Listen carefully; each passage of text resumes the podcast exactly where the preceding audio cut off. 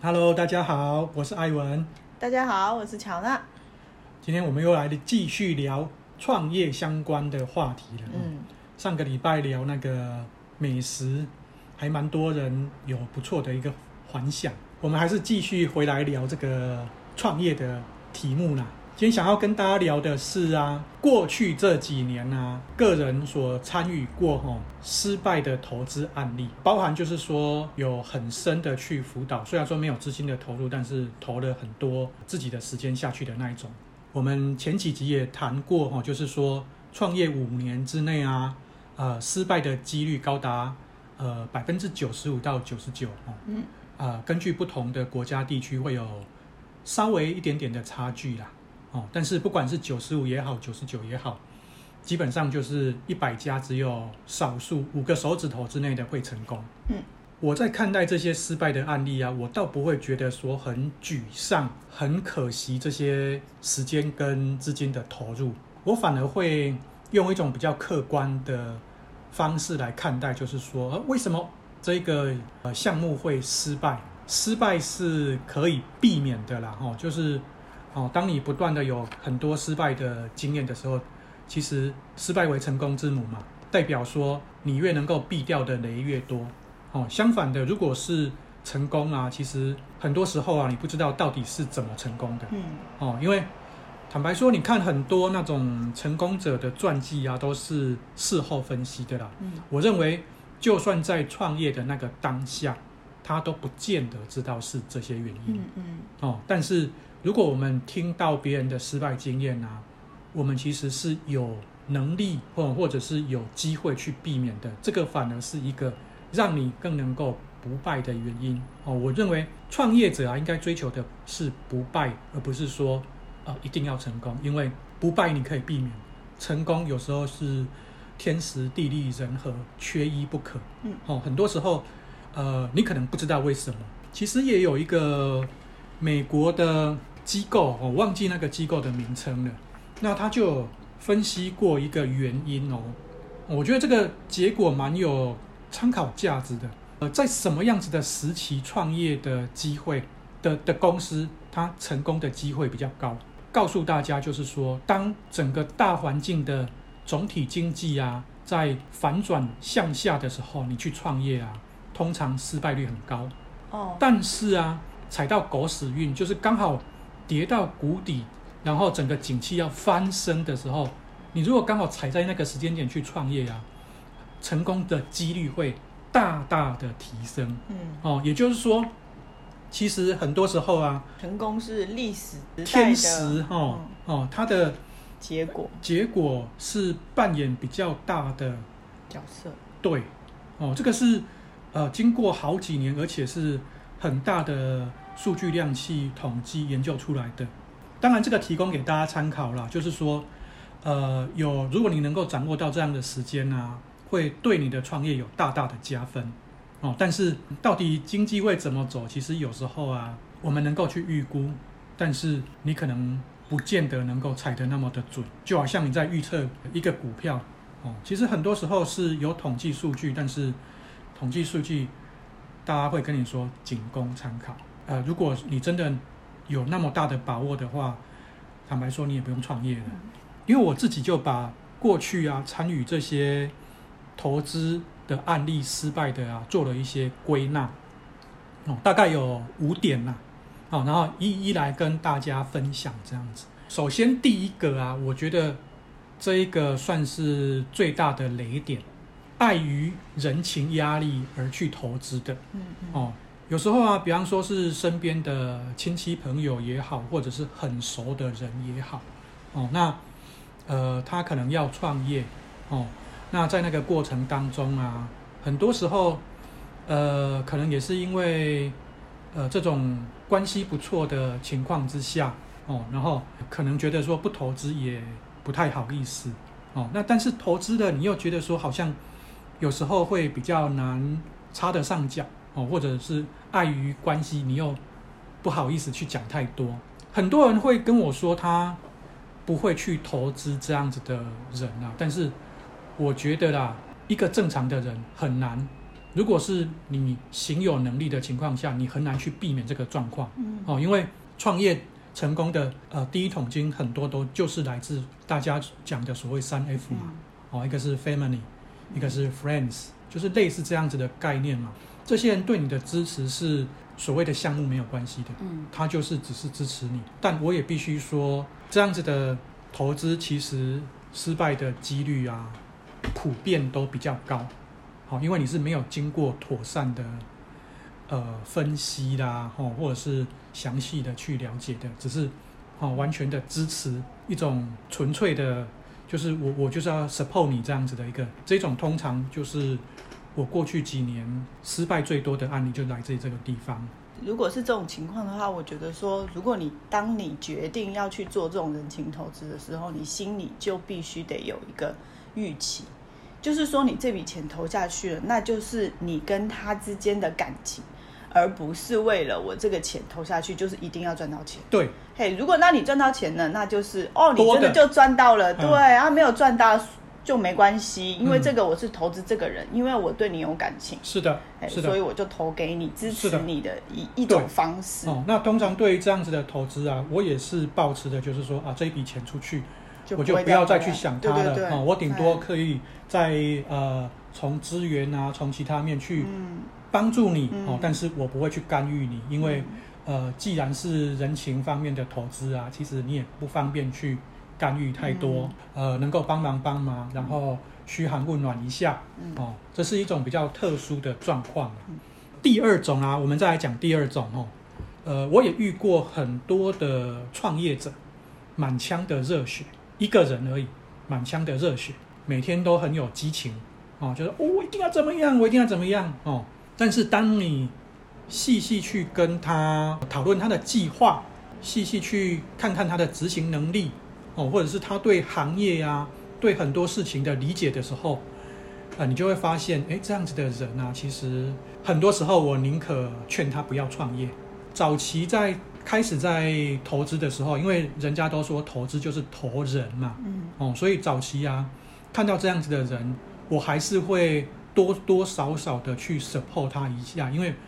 我们总是渴望别人能够成功嘛，希望帮助别人成功嘛。嗯，这样的情况，如果他的呃热情啊没有办法透过执行力，哦，透过团队的能力，哦，透过资金。哦，或者是透过他本身提升自己、自我提升啊，通常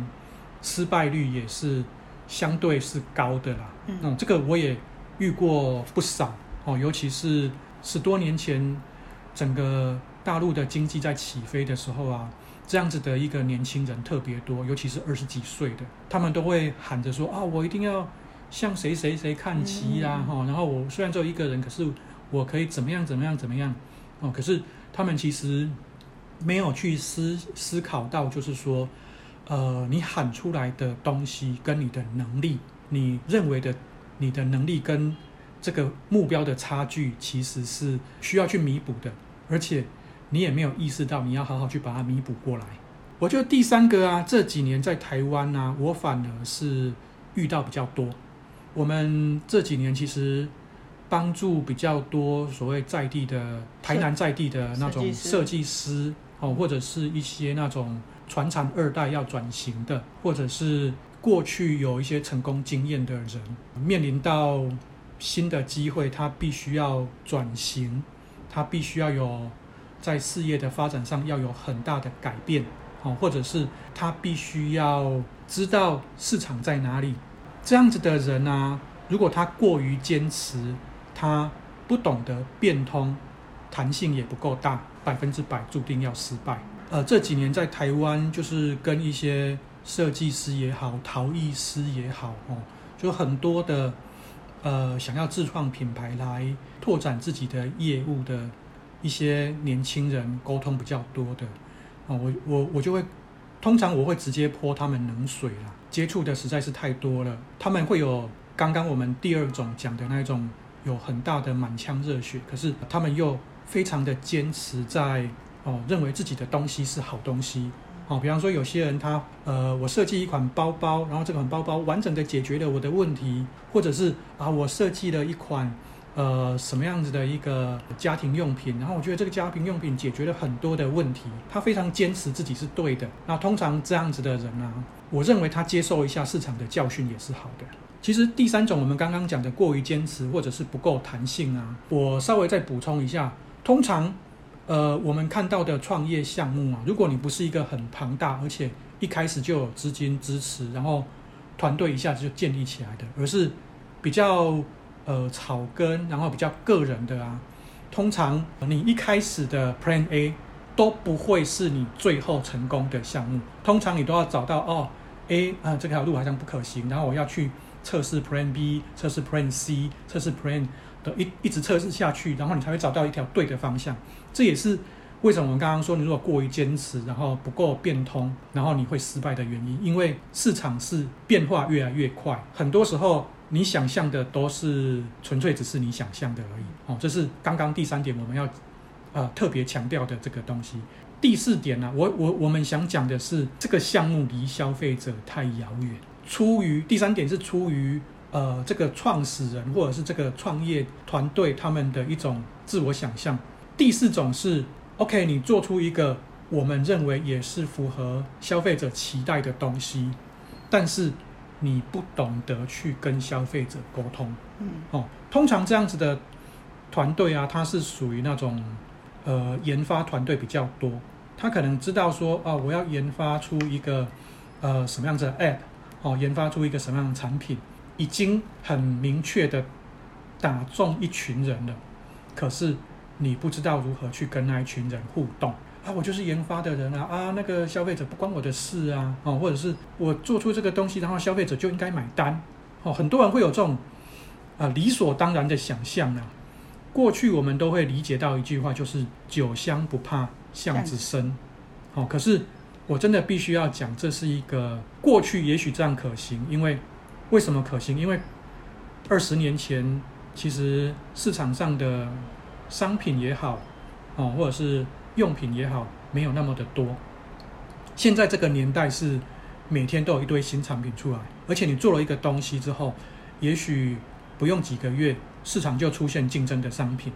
那你如果没有办法在这个年代，你如果没有办法好好的跟消费者有一个互动，牢牢的去抓住你的消费族群，消费者在众多的商品里面根本不会选择你。那那个不是你做的好不好？而是他已经被太多讯息轰炸了，他只能去找一个他认为比较关心他的一个公司或者是一个产品来买单。哦，那你如果是想要跟消费者保持一定距离的，很抱歉，一定你就是第一个被摒除在外的选择啦。跟消费者的互动，跟消费者保持一定的一个关系，哦，这个是。非常重要的，甚至比你要做什么东西都来的重要，在这个年代。嗯，所以这也是为什么越来越多的品牌会卖情怀这个原因。对哦，就是，就是它需要你从内心很深层的去跟它产生共鸣。是，我是完全站在消费者的立场哦。比方说，为什么我每年在过年或到中秋节的时候，我我一定要去做一些很煽情的影片，嗯嗯嗯，很打动人心的哦，让你看了就会记住这个东西。那反而是。呃，比起说哦，你看我这个东西啊，彻底的解决了什么样子的问题？也许你是真的彻底解决了，可是消费者根本不愿意听你在，感受不到了，哎，不愿意听，哦，根本就不愿意，不愿意去感受，不愿意去共鸣。对啊，说哦，那个东西那么多了，太硬了。你不是消费者的语言呐、啊，你也不是站在他那边的，哦、嗯，所以我觉得这个角度的转变真的是蛮重要的。嗯、消费者在。现在这个阶段呢、啊，我觉得基本上所有东西都是买方市场。嗯，哦，就是你如果是要做到跟消费者买单的啊，to C 的东西，基本上你一定要留意到你是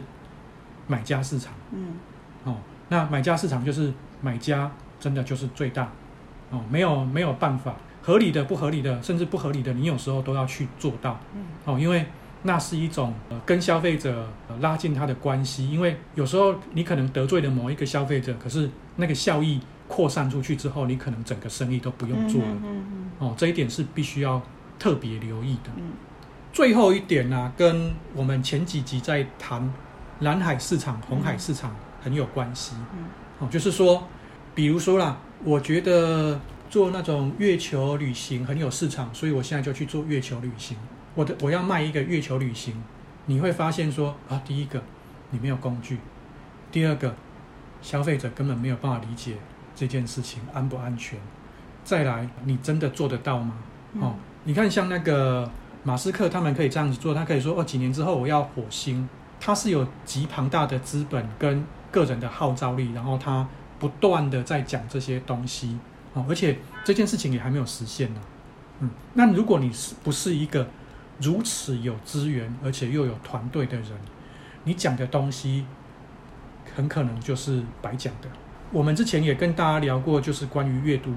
电子书阅读器嘛，哈、嗯，就在呃蓝海那一集里面，嗯、很多时候你会很理想的想要去改变，像我们那时候就。打出一个口号，就是改变人类的阅读习惯，嗯、要从纸本书变成电子阅读器。嗯、哦，那你发现就是说，哇，这个过程走了十几年才慢慢的像一个样子。嗯，哦，那你如果真的这么理想的话，你是不是有那么长的准备了？哦，还有那么长的时间去教育消费者？嗯、因为教育消费者这件事情是非常困难的。嗯，你要讲到消费者能够。听得懂就不容易了，你还要他能够认同你，哦，而且它是一个看起来是趋势没有错，可是可能不知道什么时候才会达到的那个状态。那你如果硬着要如此的理想的话，很可能理想就会让你变得很痛苦，哦，你的你就觉得说我的理想根本是遥不可及，让你的整个创业的信心啊都会很消失。我觉得，但凡是涉及到说你要去改变一个市场，或者是要改变人的某一种习惯的时候，其实都要特别的小心。因为我们简单讲好了，因为大家都想要减肥，但是你想要控制饮食，或者是想要坚持锻炼，嗯、光这两个习惯，就一堆人喊口号，就已经一直都在失败当中了。嗯。就是你要去培养一种健康的生活方式，就好像以前我们说要改变人类的阅读习惯这一种。当你要把人从一种他很习惯的一个环境或者一种生活的方式，要去把它调整到另外一种，他就好像那个以前不是经常那种经济课、经济学的课上都会一个岛上，他那个岛上的人都没有鞋子穿，都是光脚的哦。光是我们经济学上只是会讲说啊，那是一个很大的市场。是的。但是你要去教育他说，我为什么要穿鞋？穿鞋到底有什么好处？这可能就是一个非常漫长的过程。是的，这个市场你的确看得到，因为每个人都需要鞋。但是可能对于他们来说，我不需要，他不是。外面的人觉得需要，对，里面的人可能觉得不需要。对，我觉得这个就是创业者的想法跟消费者的想法，其实有些时候会有非常大的鸿沟。嗯嗯嗯，我们今天就是聊了这五种的失败的案例了哦，然后也提供给大家来参考哦。不论你是一个创业者，或者是你想要成为一个创业者的伯乐哦，你是一个天使投资人也好哦，我认为这五点呢，大家都必须要特别的来醒思哦，甚至是听到像我现在就是被教育到哈，就是听到创业者在 present 某种东西，只要讲到某几个关键字的时候，其实我的雷达就已经。提醒我说，嗯，这是一个雷，嗯，对，那你可以决定说你要好，你要怎么去跟这个创业者来沟通这样子，嗯嗯嗯，好的，谢谢大家，谢谢大家，下周见，拜拜。拜拜。